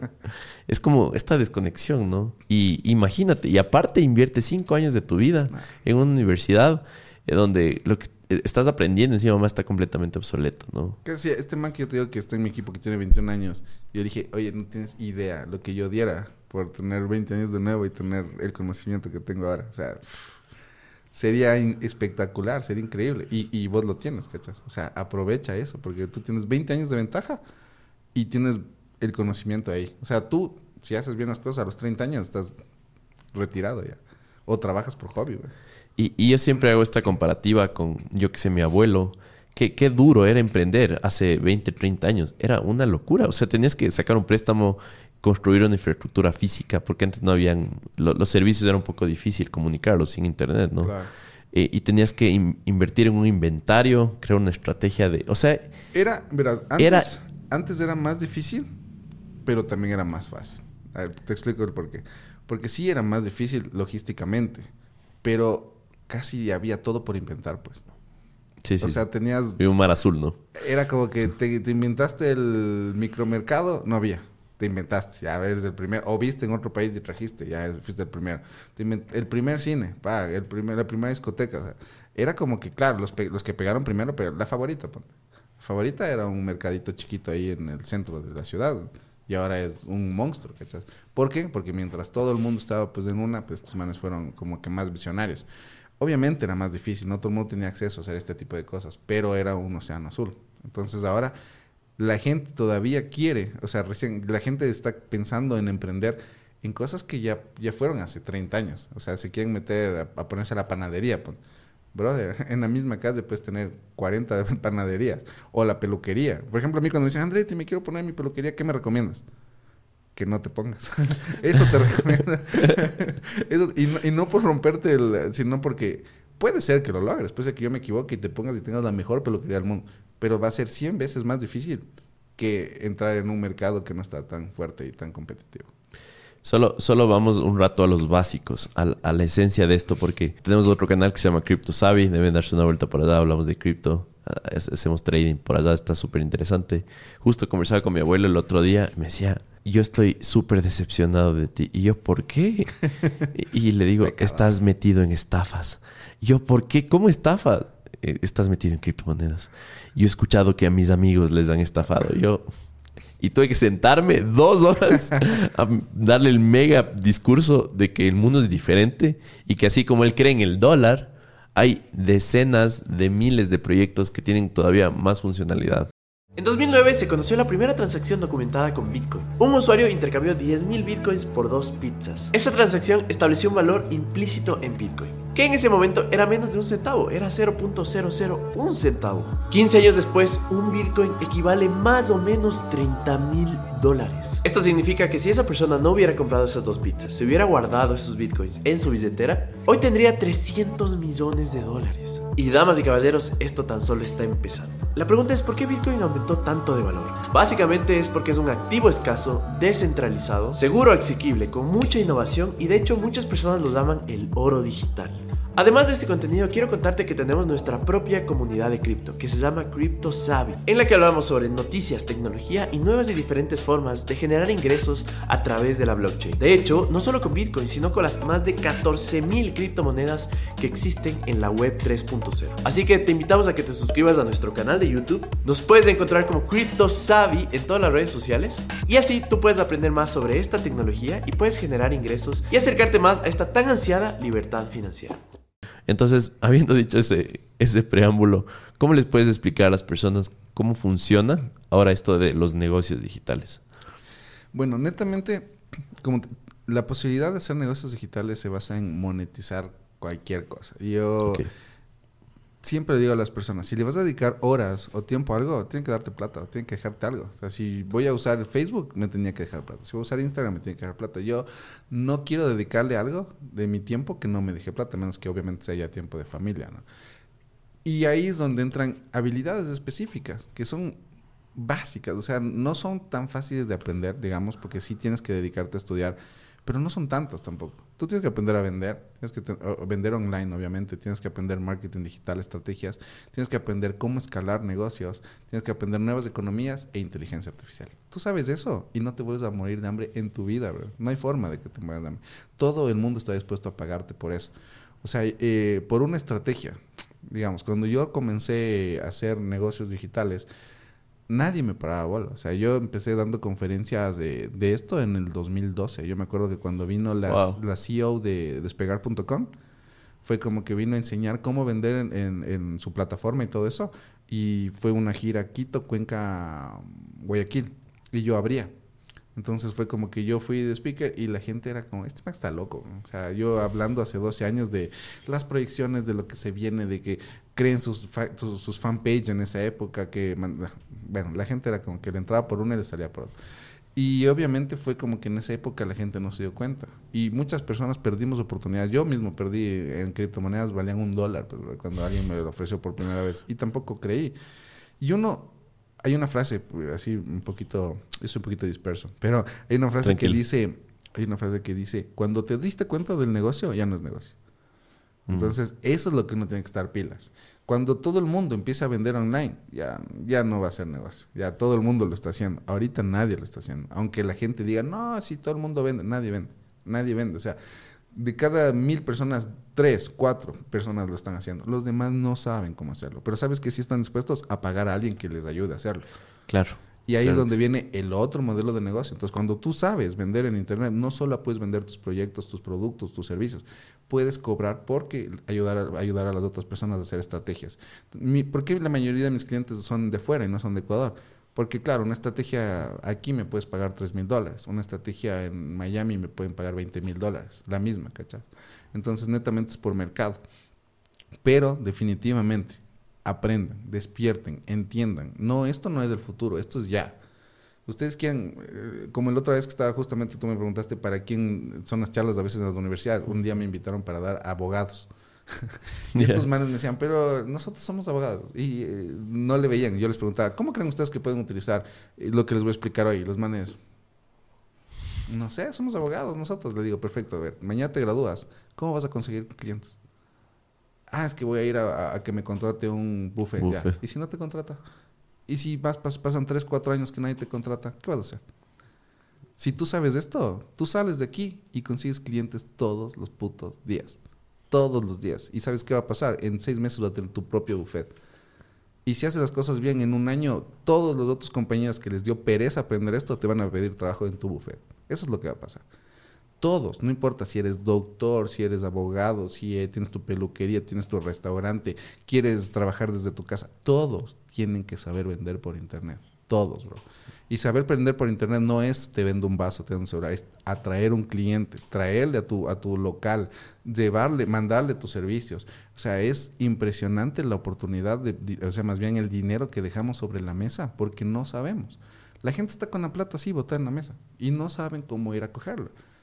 Y, y, y, las personas, gracias a la pandemia, pasó un fenómeno que lo que iba a pasar en 10 años en el mundo, la gente lo aprendió en, en, el tiempo de la pandemia. Entonces, no hay mejor momento para vender en Internet que ahorita. No hay, no existe. Y, aparte de, de, este fenómeno, justo hubo el boom de, de inteligencia artificial. O sea, como es todo. Otro salto. Exacto. Y, y cuando la gente quiere reaccionar a la inteligencia, eh, a la inteligencia artificial, ya va a haber otro. O sea, ni siquiera estamos eh, digiriendo meta y ya salió la inteligencia artificial. Ahorita medio medio estamos ahí mañana ChatGPT y mañana qué saldrá. Claro. Entonces tú no puedes darte ese lujo de, de ver las cosas. Yo tengo primos que tienen 30 años, ponte. y recién es como que ayer me escribió una, una prima y me dice, Oye, a ver, ahora sí enséñame, ¿cómo es que se le hace eso de las redes sociales? 30 años, ¿cachai? O sea, tiene 10 años menos que yo. Debería, ella debería enseñarme a mí. No, yo estar. y eso es la locura. La gente. Simplemente es esto. La gente no está dispuesta a despertar. Sí, ¿no? Porque hay tanta, tanta información. Pero bueno, eso también es un reto, ¿no? Hay tanta información que es como. ¿Cómo, cómo les dirías tú a estas personas que. que. O sea, eh, ¿cómo les podemos compartir esta capacidad de discernir? qué es lo que funciona, qué es lo que no, porque abres un video en YouTube y te salen los primeros 30 segundos de un anuncio de un man que está haciendo, te voy a dar un ejemplo, que está haciendo dropshipping, ¿ya? Y dice, mira, estoy facturando mil dólares diarios. Y ves otro video y hay otra cosa, y otra cosa, y otra cosa, y otra cosa. Y hay tantos negocios al mismo tiempo. infoxicación que, que dicen. Eso, sí, sí, sí. Aquí es, aquí es así, man. A ver, eh, tú tienes un abanico de oportunidades y de opciones yo le digo a la gente, necesitan sí o sí un mentor. No hay más. O sea, obviamente hay un montón de opciones y uno tiene que ver con quién conecta. Porque puede ser que el del video primero te cayó bien, el del segundo no. O compraste un curso y ese no conectaste, pero capaz con el otro sí. Pero sí necesitas sí o sí un mentor. Pero tienen que saber quién es el mentor. O sea, no puedes comprarle a alguien que no sabes ni quién es. O sea, investigale, ve si realmente ha logrado las cosas que dice.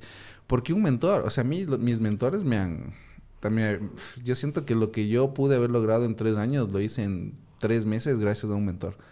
O sea, no hay más. O sea, es, es tan fácil como que a veces el ego nos dice, no, pues yo ya sé, ¿para qué voy a Mira, yo puedo creerme la gran cosa que si tú tienes 20 años y, hiciste algo que yo no sé, yo, yo tengo, yo tengo la obligación de ir y decirte, oye, enséñame.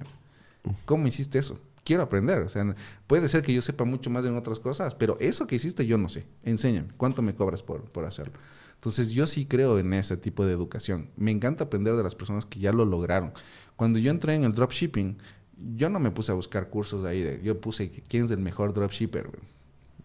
Ya, vi el nombre de la persona. En ese, en ese caso yo aprendí de alguien que era, es el número uno en Italia se llama Ludovico Apolonio. Es un monstruo, o sea, es un man que va a cumplir 30 años y factura millones de millones de millones. ¿ya? Entonces fue como que le investigué todo y imagínate el cambio de horario. Yo estaba haciendo clases con él a las 3 de la mañana. Entonces fue como que le escribí y le dije, ¿cuánto me cobras por un one-to-one? -one? Y él me dijo, en esa época, en pandemia, como 2.500 creo. Entonces él no hablaba muy bien español eh, el inglés le hacíamos más, pero en cambio yo en esa época también estaba como que tendía un 80%, entonces ahí éramos en la lucha del 80 con el italiano y todo. Pero digamos que del 100% yo sabía un 70. Ya, de lo que el man me enseñó. O sea, digamos que un 70% yo ya lo sabía. Pero ese 30% que no sabía, puta. Claro, y en un mercado tan competitivo, a veces Wow. un porcentaje como el 5% puede hacer una gran diferencia. Por eso yo creo que el mentor es, es importantísimo que, que las personas tengan. No, no, no eso de aprender en YouTube. No es que no está el conocimiento ahí. Pueden aprender gratis. El problema es que tienes que seguir pasos. Tienes que seguir una coherencia, una cadena, un, un- un flujo de, de- de estudio. Y el mentor te puede ayudar en estas cosas. Entonces, mi, mi principal forma de decirles o darles un consejo es busquen mentores. Mentores que en serio hayan logrado cosas y que sean capaces de replicar lo que lograron. Porque también hay personas que sí, o sea, digamos un youtuber, ¿ya? un youtuber que tiene 10 millones de seguidores. Él no te va a enseñar cómo tener 10 millones de seguidores, porque no, él no sabe cómo lo hizo. Y Mm. esa es la realidad. O sea, puede venir Luisito Comunica, que es un monstruo de los negocios hoy por hoy, pero si tú le dices, Luisito Comunica, enséñame la fórmula que tú hiciste para, para viralizarte, él no sabe. Fue un golpe de suerte, fue un momentum que justo tuvo él. Es como una incubadora, que justo se da para que nazcan estos, estas oportunidades de, de, youtubers, gigantes, monstruos. Pero así él te cuente exactamente lo que hizo, no vas a poder lograr lo mismo. No vas a poder lograr lo mismo porque se tienen que dar demasiadas variables para que tú puedas. Es como cuando se descubrió la penicilina. Ya, para que se cree la penicilina, se dieron demasiadas cosas para que justo eh, salga el hongo y tal. El man se olvidó, creo que era un jugo naranja, no me acuerdo, que estaban, estaba ahí tomando este man que quería descubrir otra cosa y total se olvidó el vaso ahí y empezó a salir los hongos y fue como que el man se empezaron a... co- No dejaban que se pudra la... No sé exactamente cómo fue, pero fue algo así. Entonces fue por equivocación que el man eh, descubrió la penicilina. Entonces si yo voy y le digo, oye, enséñame cómo descubrió una penicilina. Fue una equivocación, fue ahí un, un momento que pasó. Entonces eso es lo que tienen que tener en cuenta, que hay, hay mentores que sí son empresarios y saben cómo lograr ayudarte. Y hay otros que han tenido golpes de suerte también, que no es que está mal, pues hermoso, ¿no? Ojalá todos nos tocaron golpes de suerte así, pero no es replicable, ni no es real. Completamente. Eh, recién hubo un escándalo en Cuenca, no sé si supiste. Eh, por ahí liberaron el, el valor que se le va a pagar a Luisito, Una locura. que es 175 mil dólares, ¿no? Siento que eso representa igual la valía que tiene un- una persona pública en esta capacidad que puede tener eh, real o aparente de compartir sus conocimientos de cómo hacer plata en la época actual, ¿no? Y, y eso que bueno, yo creo que bueno, hoy por hoy, obviamente un Luisito Comunica y yo pagaron una conferencia con él. Porque sé que hay cosas que sí, seguramente no me puede explicar cómo ser youtuber Mm. famoso, pero por ejemplo, la forma que él crea contenido me parece increíble. Cómo ha monetizado con otros negocios o industria me parece increíble. Y obviamente tiene mucho que enseñar. Puedes replicar eso, sí, pero para poder replicar eso tienes que primero lograr el nivel de viralidad que él tiene. Exacto. Si no, Y- no vas a poder Y hacer solo nada. hay un Luisito Comunica. Exacto.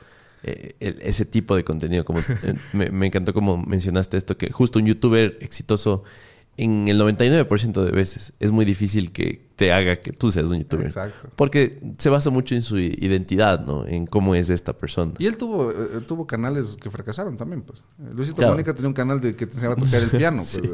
Hola, hola, bienvenidos sean a Piano para Gente Cool. Yo soy Luis.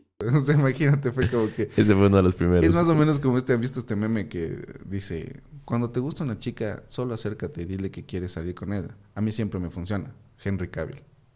O sea, sí, oh, chucha, o sea, obvio, pues eres Henry Claro, Cavill, pero eh, te acercas Eri, a cualquier... Tienes que poner la cara de Henry Cavill en este momento para que... Eres fan de Henry Cavill, bueno, creo que todas. Ajá, Y amor, to- es y el todos. que sale en Superman. Entonces es como... Claro, Claro, eh, vamos. O sea, a- o sea, muchísimos hombres te van a, a decir Claro, también. al que se acerque nos vas llevando todos. Exacto. Pero claro, eh, eh, algo así es un poquito eso, que le funciona a él porque es Henry Cavill.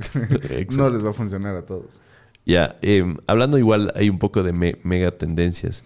Si es que no tuvieras mucho tiempo de asesorarle a alguien, tuvieras, no sé, 10 minutos, obviamente es, es importante que, que, que tuvieras más, más, más chance. Porque al final del día la gran conclusión es que sí necesitas un mentor. Ya, De las ley. cosas, eh, no podemos pegarnos una pastillita de un video y se resolvió todo. No.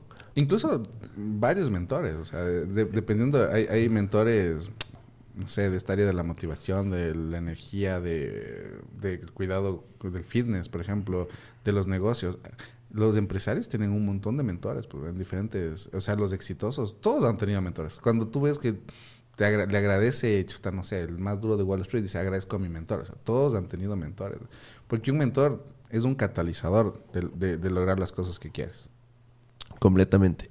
Y, y, tienes estos como, no sé, 10 minutos para decirle a alguien eh, qué, qué, debería, cuáles serían las cosas que debe hacer y las que no debe hacer. Partiendo otra vez del ejemplo de la barbería, por ejemplo. ¿Por qué alguien no debería ponerse una barbería en el 2023? Bueno, no es que no debería. O sea, si, si te quieres poner algo, tienes que hacer algo que sea completamente diferente. Claro, porque si te, si te dices, sí me voy a poner una barbería, y tú le preguntas ya, cuál, no sé, cuál va a ser tu diferenciador, y si esa respuesta no está buena, no deberías ponerte. Claro, primero, obviamente, encontrar un factor diferenciador es importantísimo, ya. No me vengan a decir, no, es que yo les voy a dar whisky. No, es que hay 88 mil millones que hacen lo mismo. Entonces, aquí hay un factor diferenciador, hay uno que es incopiable, que eres tú. Entonces yo siempre les digo que si, se te complica encontrar un, factor diferenciador, enfócate en ti. Tú eres lo único que no es copiable. Puede ser que haya 10.000 barberías, pero no hay, no hay barberos como tú. Entonces ponle tú la cara. Ponle tú la cara de algo diferente, no sé, a lo que termines de cortar el pelo. Había un man que creo que se llamaba Vicario que te quemaba el pelo aquí. sea, que, sea que funcione o no funcione, ¿cachas? Me acuerdo del man por eso. Entonces hay, un factor diferenciador ahí. Nunca fui, pero algún día dije, tengo que ir, güey, ¿cómo será saber que te, que te quemen el pelo? Segundo, ¿a quién quieres llegar? Esa es otra pregunta que es importante. Las personas, yo siempre les pregunto cuando vienen a una asesoría conmigo, digo, ¿a quién le quieres vender? No tienen idea. Le digo, ¿cómo vamos a venderle si no sabes a quién le quieres vender? Porque eh, el, como la... A ver, la idea en general es como que la gente presenta tu producto y siempre asumen que van a llegar los clientes. Exacto correctos, llamémosle entre comillas. Pero tú estás cambiando, le estás dando la vuelta, ¿no? Tienes que saber a quién le vas a vender. Tienes que saber, porque el momento que tú sabes a quién quieres, quieres vender, tú puedes empezar una estrategia para llegar a esa persona. Si tú no sabes a quién le quieres vender, ¿cómo vamos a hacer una estrategia? Si tú me dices, no sé, imagínate que yo quiero vender un shampoo para personas pelirrojas. Entonces yo no puedo suponer que voy a lanzar mi publicidad y va a llegar solo a los pelirrojos. No, necesito encontrar cómo llegar a ellos dónde están ellos, dónde frecuentan ellos y cómo mi producto puede aparecer, oh, de la nada, frente a ellos. Eso es lo que tenemos que ir entendiendo. Y las personas no hacen ese trabajo, no saben cómo llegar, no tienen idea. Otra cosa que asusta un montón de los emprendedores es que no saben sus números. Los emprendedores no tienen idea cuánto ganan al mes. Saben cuánto venden, pero no tienen idea cuánto ganan. O sea, es como, incluso siempre les digo, ¿cuánto facturaste el último mes? Creo que, no, no creo, ¿cuánto? Porque no puedes decir creo en un emprendimiento. ¿Cuánto te está quedando en el bolsillo? Vi una estadística loquísima. El 60% de restaurantes en el mundo no son rentables. Pero al tener como este flujo, parece que sí. claro, en una parece que sí. Dímelo a mí. sí. claro. Eh, hay, dos cosas que son terribles en un emprendimiento. Que obviamente los chicos no sepan qué hacer, arrancar, no saben a quién vender, no tienen idea cuánto venden. Y la otra es que tu emprendimiento crezca demasiado rápido. Eso es tenaz. O sea, hay mucha gente que vienen, digamos, tú tienes un restaurante, ¿no es cierto? Vienen, Andretti, quiero que me hagas la mejor campaña para mi restaurante, para que pucha vaya full gente. Le digo, ¿estás seguro? ¿En serio? ¿Puedes con eso? ¿Tienes la logística para aguantar las personas que te voy a mandar? Te puedo quebrar el restaurante. Y claro, ahí las manos reaccionan. Digo, ¿cuántas personas queremos? Tú me puedes decir, ¿sabes qué? Haz una campaña, perfecto, te mando mil personas tienes capacidad de atender a 100. Vas a tener 900 personas enojadas que te acaban en redes y que decir, ¿para qué hacen publicidad si no te pueden atender? Entonces, lo que nosotros hacemos puede ser o tu mejor, enemigo, eh, tu mejor amigo o tu peor enemigo. Pero eso ya no es mi problema, es la logística que tú tienes para aguantar el tráfico que yo te puedo mandar. Entonces, tienen que estar súper pilas a lo que quieren. Porque si tú crees, hay gente que tiene su restaurante, le va bien, gana sus 3 mil, 4 mil dólares al mes y vive de la vida, pues. Y en cambio hay otros que llegamos a tener, yo llegué a tener nueve restaurantes. Y en mi estupidez, cuando yo empecé, yo decía, mm, a, mí me iba muy bien. O sea, yo me acuerdo, en mi primer restaurante me dejaba casi 8 mil dólares al mes. Y yo decía, si tengo uno me deja 8 mil dólares al mes, si tengo 10, 80 mil dólares al mes. así pensaba yo. y así seguramente piensan todos los emprendedores. Cuando llegué a tener nueve restaurantes, creo que de los 4 mil que ganaba al inicio, hacía mil más, weón pero trabajaba 500 veces más. Entonces... ¿A qué costo, no? fue horrible, fue horrible, fue lo peor que me pudo pasar. Yo dije, no, no ha sido como yo pensaba y, y, y horrible. Entonces, ¿estás dispuesto a ceder qué? ¿Tu tiempo, tu vida, tu juventud, tu, tu, estrés, tu salud? No, yo no. Entonces, por eso decidí cerrar. ¿Qué, lecciones te deja haberte metido a la industria gastronómica? No, yo, eh, mira, yo he tenido, en, los restaurantes me fue bien. Fue un negocio que decidí cerrar porque yo quise cerrar, porque ya por salud mental, porque ya no, ya no aguantaba más. Entonces, el orden, yo creo que una cosa que a mí me, no es que me gustaba, pero me tocó, fue ser muy ordenado, o sea, aprender mucho de procesos, aprender mucho de estándares, de manuales eh, para franquicias, eh, cómo estandarizar las recetas, cómo funciona un manejo del personal. Lecciones interesantes que ya no quiero volver a poner en práctica, pero... Ok, ¿y qué es algo que, mm, que crees tú que fue tu gran diferenciador para tener un negocio exitoso en esta industria? A ver, cuando yo abrí mi, mi restaurante, y eso sí, aprovechando este podcast, voy a recalcar que yo fui el primero. Yo fui el que creó o trajo acá a Quito la primera cangrejada nocturna. Cangrejada nocturna. Porque en Guayaquil es de noche el cangrejo. Entonces aquí había un restaurante muy famoso de cangrejo y que realmente ellos son los primeros. Y, pero ellos a las 6 de la tarde cerraban. Claro. Entonces yo hice toda la investigación y todo. Dije, no, pues yo voy a abrir a las 6 de la tarde. Y yo abría cuando ellos cerraban. Entonces yo empecé con dos, dos cosas que yo quería que sean diferentes. Primero, no quería que cuando entres parezca una, una marisquería. Era todo lo contrario. Tú entrabas y tenías guitarras de rock, eh, la música era rock, el ambiente era chéverazo, parecía un bar gringo, más o menos. Pero y hasta la forma de servir, o sea, te servíamos en baldes, o sea, todo era muy... Nunca se había visto en Quito eso. Y uno de los, de los que luego creó una, una marca ahora que hay de cangrejos era uno de mis principales clientes. Y este man sabía ir a mi local y me sabía decir, ay, por favor, me regalas un poco más de Yo ingenuo, ¿no? Del caldito, el cangrejo, y yo le, yo le daba y ni le cobraba. Decía, claro, todo el felizote yo. Claro, y ha sido para llevarse a hacer todas las prácticas de vida y por haber, pues. Y es por ahí un... y, bueno, él tiene todavía sus restaurantes de cangrejo. Luego, me cuentas, ya. y, bueno, me alegra que le vaya súper bien. Pero cuando yo abrí el restaurante, a mí me pasó justo lo que te dije ahorita. Yo, de, peor amigo o el peor enemigo del marketing digital yo hice una campaña súper chévere pues, de expectativas. Y la primera, y aparte otra, los cangrejales normalmente son, son hombres. Ya, era como que en Guayaquil era el señor cangrejo, el Mr. Cangrejo, el cangrejo no sé qué. Entonces yo dije, pongamos una niña, pues. Por eso mi restaurante se llamaba Miss Tenazas. Entonces era una, era, una, era una chica, pues, era una cangreja. Entonces eso fue chévere también, porque no había. Entonces entre todos los cangrejos había una cangreja. Y eso también fue bacán. Bueno, hice una estrategia muy bacán. Y, y, era así, tal cual era un negocio muy familiar. Era un amigo de la banda, mi socio. Éramos los dos atendiendo las mesas. Mi mami, porque ella es la dura de los cangrejos, es la dura de los cangrejos, ella, ella estaba en la cocina con un ayudante. Bueno, total, dijimos a las 12 vamos a abrir. Estábamos adentro, cerrado el alánfor y todo. No sabíamos si era de día, de nada, cerrados de ahí trabajando. Por ahí faltando 10 minutos, dice, disculpe, si van a abrir. Y yo abro solo así la puertita esa de la lámpara que hay. Y le digo, sí, ya en 10 minutitos abrimos, no se preocupe. Yo decía en mi cabeza así, unas tres mesas que vengan, yo estoy feliz. Pero había dos cuadras de cola. Dos cuadras de cola. Yo no vi, pues nunca. O sea, yo solo vi unas dos personas, pensé que eran que venían con él. Al ser a Lanford, salí y había dos cuadras de cola. Sí, brother, en toda...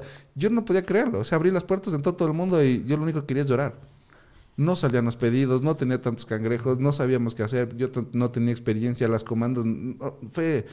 En serio me quería botar de atrás y salir corriendo, y escaparme. No, la gente me dijo de todo. Me dijo, puta, quédate en la música, no sirves para esto, eh, qué feo servicio, el peor restaurante. Me acabaron, Pero los que comieron, todo el mundo, increíble, qué bacán. Entonces, claro, unos se fueron diciendo lo peor que han visto y otros se fueron diciendo lo mejor que han visto. Y me, empezó a ir súper bien porque ganó el, lo mejor que han visto, lo mejor que han visto y, me empezó a ir súper bien. Pero me ganó el ego. Me ganó el ego porque dije, tal, o sea, voy a poner otro local, otro local y, y total me terminé, siendo preso de mi, de mi, propia, de mi propio ego. y fue feo. Qué loco.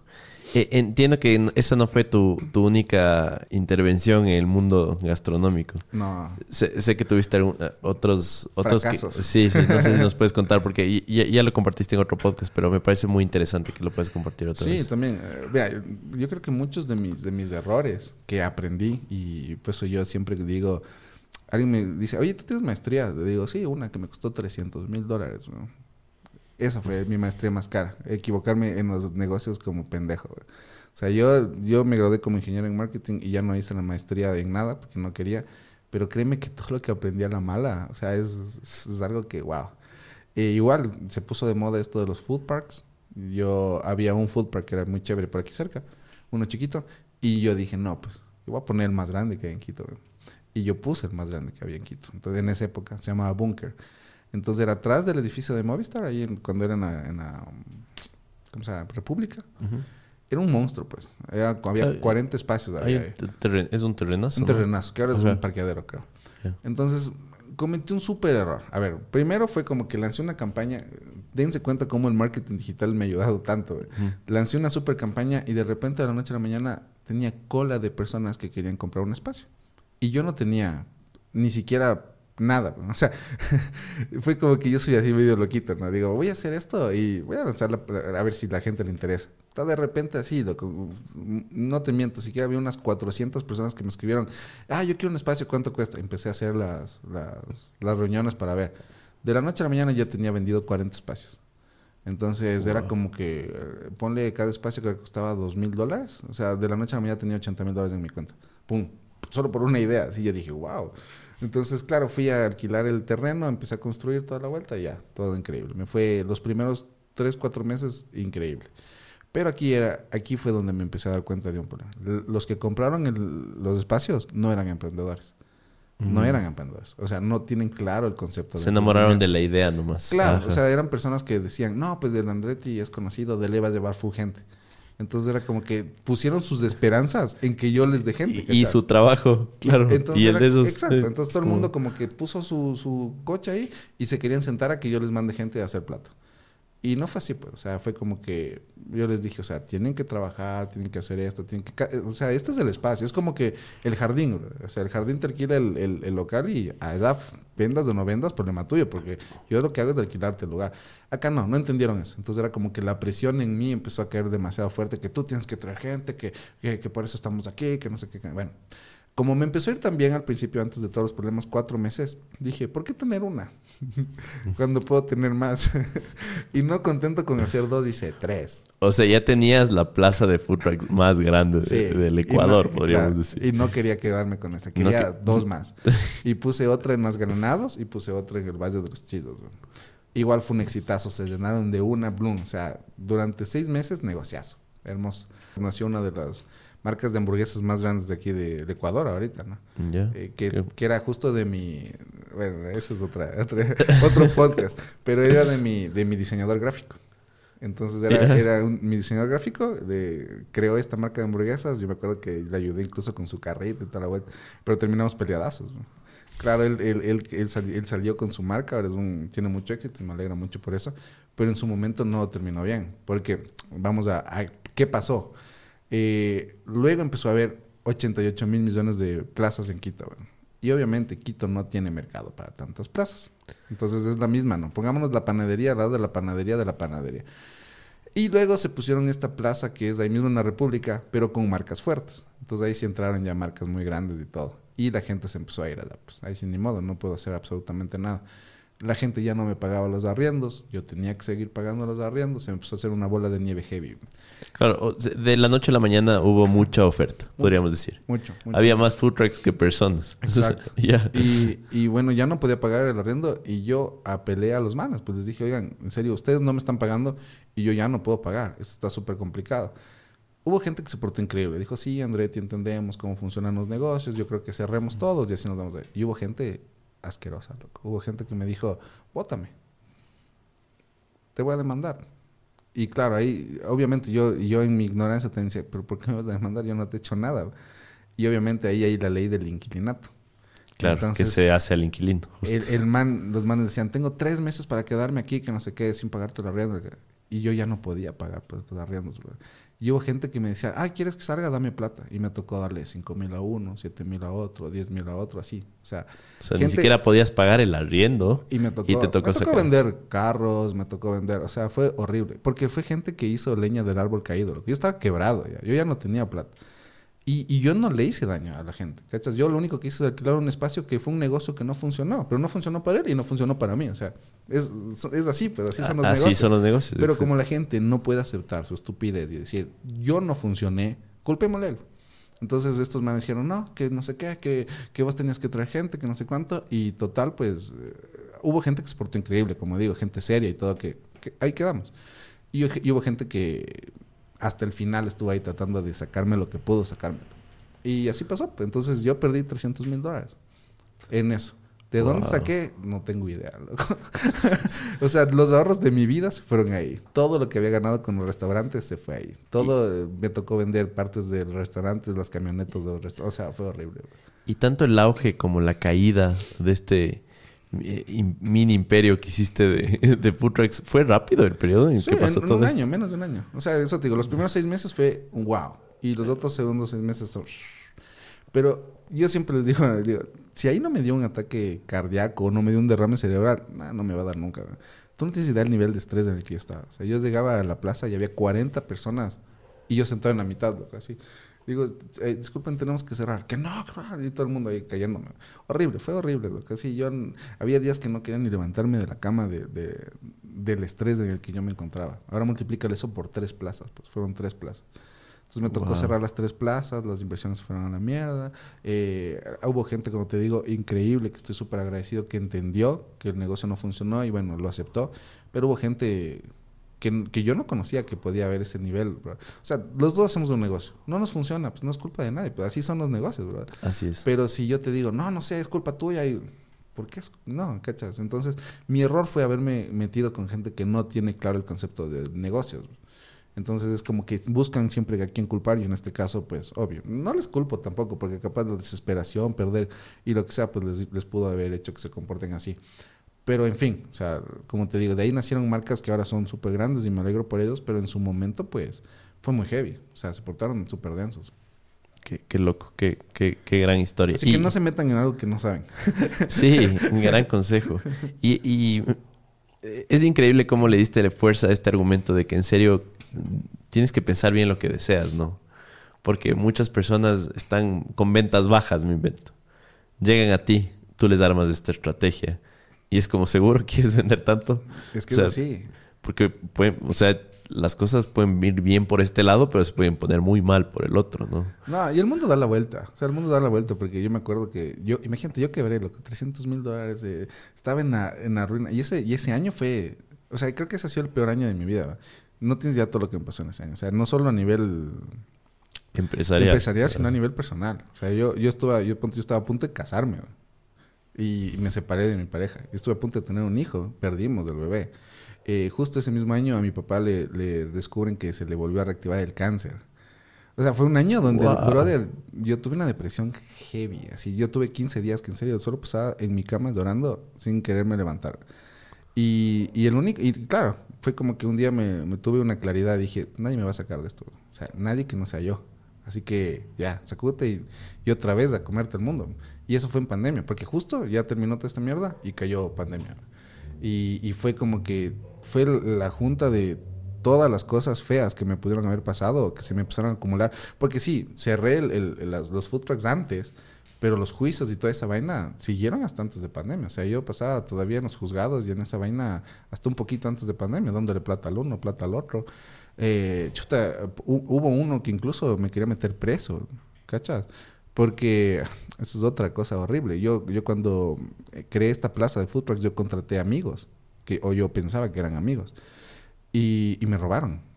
Entonces imagínate un man, eh, y con toda, con toda la justa razón, ¿no? él había entregado plata a, mi amigo, por decir así, que él se suponía que me tenía que entregar a mí y él nunca me entregó esa plata. Y yo me fui con este otro man y decía, oye, ya tienes que pagar o te tengo que cerrar. Y, y, sí me porté un poco mal con esta persona, porque yo pensé que no había pagado. Y cuando que confiaste en Y él me muestra y me dice, oye, yo ya pagué. Y le dije, ¿a quién? Entonces, X nombre. Me dijo, ya le pagué. Y me dio el, cheque, la copia del cheque a nombre de él. Y, brother, fue un, un baldazo de agua fría foco, así. Porque le llamé a este ex amigo y le digo, oye, ¿qué pasó con Hecho Loco? Me dijo, ¿qué pasó con estos brothers? Me dice, no, no, si aún no pagan, que no sé qué. Le digo, ¿qué tal si te digo que tengo la copia del cheque que te cobraste ya? Y se queda así como que... Uh, uh, uh, y ese cheque a mí me metió en un problema legal heavy, güey. O sea, esta otra persona no sabía que, que a mí me había pasado esto e impuso una una demanda, no sé, vaina así. Pero en todo caso eso podía terminar muy mal. Pues. Entonces a mí me tocó irme a contratar abogados, defenderme, demostrar que yo no tuve nada que ver. Horrible, horrible, horrible, horrible. Y, y eso, pues juntado a todo lo que te digo, pues. Entonces terminé de salir de todos estos procesos eh, y cayó pandemia. Y justo pasó lo que de mi viejo, de, de, de mi expareja y todo.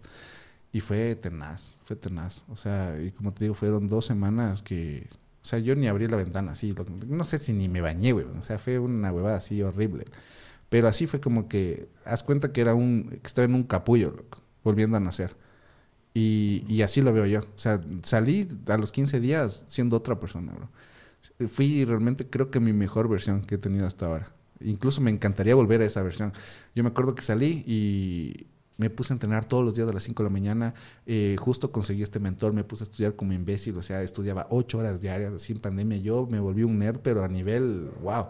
Entonces fue como que mi cabeza estaba tan en mejorar, mejorar, mejorar, mejorar, mejorar, que me volví un monstruo en lo que quería hacer. Fue un enfoque tan tenaz que yo dije, o sea, no tengo que mostrar a nadie, pero a mí mismo, de que puta, esto solo fue un tropezón. Y ahí nació el dodo, toda la vaina. Y claro, ahora la gente que en ese tiempo fue como que, ah, quebraste, jaja, ahora paga para ir a mis conferencias, ¿cachas? Y les vi ahí en la conferencia. Les viste. Ajá. Claro, muchos de estos amigos que perdiste en este business, eh, no sé, bueno, supongo que estarán arrepentidos o, o lo que sea, pero pues la vida se encarga, ¿no? De, de darle a todas las personas lo que, lo que se merecen, creo yo. O sea, tampoco nos vamos a quedar de brazos cruzados. Sí, Sí, o sea, que... mira, yo como yo no yo siento que las personas, tal vez no de malas, sino de ignorantes o, o capaz, no sé, pensaba que no se va a dar cuenta, ya repongo, ¿cachas? No sé. Eh, Pero no quiero pensar que fue como que caguémosle. Y todo, todo pasa. O sea, a mí me encanta que todo el mundo le vaya bien. No es que ponte estos manes que te digo de las hamburguesas que digo, ah, ojalá quiebren. No, a mí me encanta que les vaya bien. No voy a consumir sus productos, obviamente. Pero eh, me encanta que les vaya bien. Es más, les aplaudo si les va bien. Me, me encanta. La verdad, yo sí soy una persona que le gusta ver cómo a los demás les va bien. Y también siento que todo lo que he logrado lo he hecho sin pasar por encima de nadie. Y eso ha sido algo que a mí yo creo mucho en la filosofía japonesa. Por eso mi empresa se llama Dojo, por eso mi agencia se llama Katana. Eh, eh, creo muchísimo en todo eso. Y, y yo me crié así, o sea, yo hago artes marciales, bueno, ya sí, ya no lo hago desde los seis años. Entonces, para mí la filosofía japonesa ha sido ley de vida en, en la vida. Entonces, es como que no puedo, si me dicen, oye, hay un negociazo, te vas a cobrar medio millón de dólares, pero tienes que hacerle quebrar al Charlie, no lo voy a hacer. No lo voy a hacer. Comprendo. Eh, eh, Actualmente, ¿a qué te dedicas y dónde podría encontrar la gente para, para trabajar contigo? A ver, actualmente tengo, eh, me dedico a netamente enseñar a las personas a lo que es eh, vender en internet. También tenemos, uh, a ver, tengo Dojo, que Dojo es la academia donde te enseñamos marketing digital, ventas en línea, dropshipping y todo lo que necesiten los emprendedores para posicionar sus negocios, para me- mejorar sus ventas o para crecer sus ventas digitalmente, sea el negocio que tengas, físico, online o, o no tengas y quieras empezarlo, no hay problema. En Katana nos dedicamos a, en cambio, ayudar a emprendedores que tienen sus negocios como agencia. Ahí sí trabajamos como agencia y te ayudamos a crecer. Y también tengo algo que se llama Grow Partner, que me dedico a escalar negocios de otras personas. Pero para poder trabajar en eso conmigo tienes que tener un mínimo de facturación mensual. Entonces, si logras este mínimo de facturación mensual, yo entro como tu, tu Grow Partner y lo que hago es escalarte. O sea, si vendes 50 mil, yo te hago vender 100 mil. Si vendes 100 mil, te hago vender 300 mil. Si vendes- así, exacto. Pero a cambio de comisiones. Entonces, Ok. por eso es, tienes que tener un mínimo al mes para que sea interesante para mí. Ok. Eh, y, y finalmente, hermano, ¿qué le podrías decir a todas estas personas eh, que, no, que están preocupadas por sus ventas? En el negocio que sea. A ver, yo creo que la gente no tiene que preocuparse tanto en, por las ventas, sino tiene que entender bien su flujo de ventas. Ya, a veces, normalmente, la mayoría de emprendedores que me buscan me dice, la gente llega al WhatsApp y ahí se queda. Le digo, ok, y les voy a dar un tip ahorita. Entonces la gente dice, no, es que todos los que entran es como al WhatsApp me dicen, ¿cuánto cuesta? Y ahí se quedan. Ya. Entonces, obviamente, diga, les voy a hacer así, miren, con, con dibujitos. Sí se ve, ¿no? Esto en la cámara. Sí, sí, sí. Pues ya, vamos, vamos a imaginar si que este esto es de, ya, este, vamos a Y poner, este va a ser. vamos a poner que este es el cliente, ya, Ok. y este es el local o el que quieres vender. ya. Normalmente las cosas son así. Le llega la publicidad al cliente y el cliente viene. Entonces este cliente no tiene ni idea de lo que tú haces. Entonces, lo que va a ser lo primero, disculpe, ¿cuánto cuesta? Ah, te cuesta 50 dólares. Ah, bueno, gracias, hasta luego. ¿Ya? Entonces, para que no pase eso, te tienes que ir poniendo puertas. ¿Ya? Entonces, no necesitamos que la gente venga directo. Entonces, como ya sabemos las preguntas típicas de las personas, esas preguntas las tengo que automatizar. Las pueden automatizar desde en el mismo Instagram. Desde el mismo WhatsApp, Exacto, literal. Entonces, pues, primera pregunta que te hacen, eh, no sé, tengo un restaurante, ¿esto sirve para mí? Sí, sí sirve para ti. Ok, pasaste la primera puerta, sigue. Eh, el presupuesto que necesito para poder trabajar con ustedes, ¿es mayor a 100 dólares? Eh, sí, necesitas más de 100 dólares y menos de 300, ponte para trabajar con nosotros. Ya, perfecto, entonces pasa. Esta persona que llegó de ti ya sabe que sí le funciona para su negocio y está dentro del presupuesto que él puede manejar. Entonces las posibilidades de cerrar la venta se multiplican por 80, bro, ¿ya? Versus, si tú no pones trabas, básicamente la gente solo llega a decir, ¿cuánto cuesta? Ya, gracias.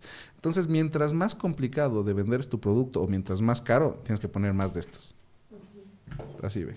Entonces, mira, nosotros hemos vendido departamentos de más de un millón de dólares por internet. Entonces, imagínate cuántas de estas tiene que haber para yo saber si el man de verdad tiene un millón de dólares, para ver si el man no me está jueveando o para ver si el man realmente tiene las posibilidades de adquirirlo. Entonces, así como puedes ver estos, ya, obviamente todo esto los hago con fines didácticos, Sí, sí, sí. pero normalmente puede tener hasta 15 de estos.